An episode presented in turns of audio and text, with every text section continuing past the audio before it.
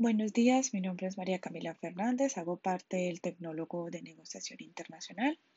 Este es el resumen de la evidencia número 7, Compliance with Foreign Law.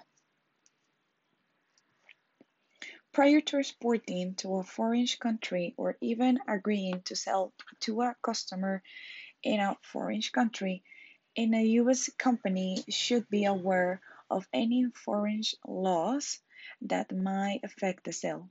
Information about the foreign law often can be obtained from customers or distributor but to which the, the U.S. company intends to sell. If the customer or contribute is incorrect in the information that they give to the exporter, the exporter may pay dearly for having relied solely upon the advice of the customer. U.S. exporter incorrect information about foreign law may result in a prohibition of importation of the exporter's product. It may need it may mean that the customer cannot resell the product as profitably as expected, he says.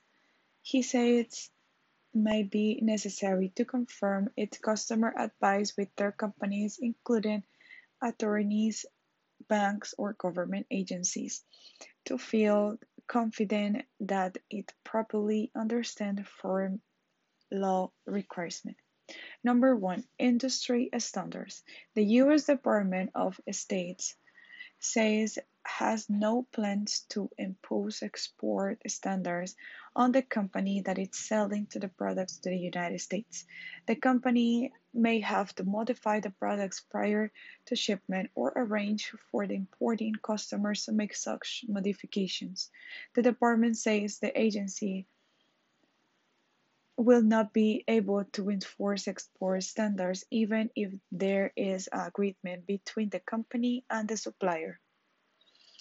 The European Community has issued directives relating to safety standards for the importation of certain products in the European Community.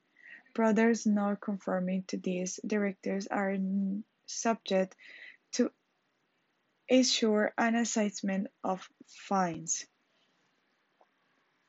The manufacturer may conduct its own conformity assessment and self-declare complaints in most cases.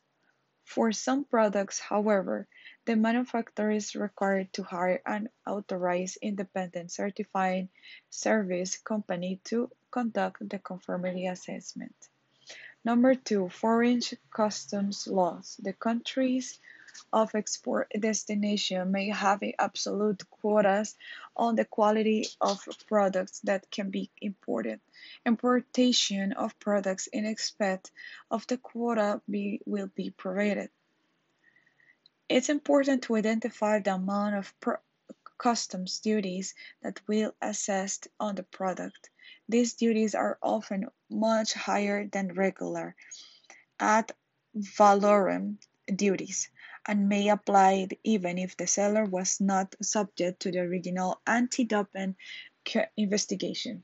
Some countries such as Ethiopia, Belarus, Cambodia, Yugoslavia, Kazakhstan, Lebanon, Liberia, Saudi Arabia, and Ukraine may assess duties on fair market value rated that invoice price. If the buyer will be furnishing items used in the production of merchandise to the seller, the importer or worker may be request, requested to pay customs duty or such items. The seller may also have to identify such items in its commercial invoice. Many countries have been have severe penalties to import violations. France assesses a penalty of two times the value of merchandise. India assesses five times the price, and China confiscates the merchandise. The importer may wish to seek an administrative ruling from the Foreign Customs Agency. This will usually take some period of time, and the seller and buyer may have to adjust their production and delivery plans accordingly. Number three, governments contracting.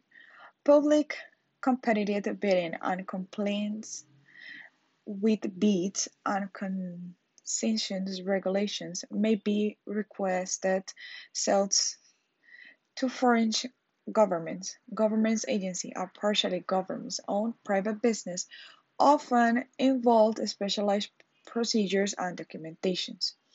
Government purchases may qualify for customs duty, quota, and import license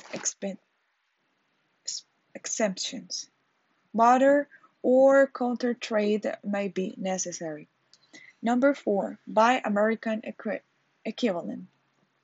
Find out if your company is subject to laws or regulations that give preferential treatment to products supplied by manufacturers in their own country. Determine whether such laws or agencies regulation exists for your company's products. It is mandatory if government sales are expected to be important. If they do, you can apply for a tax credit of up to.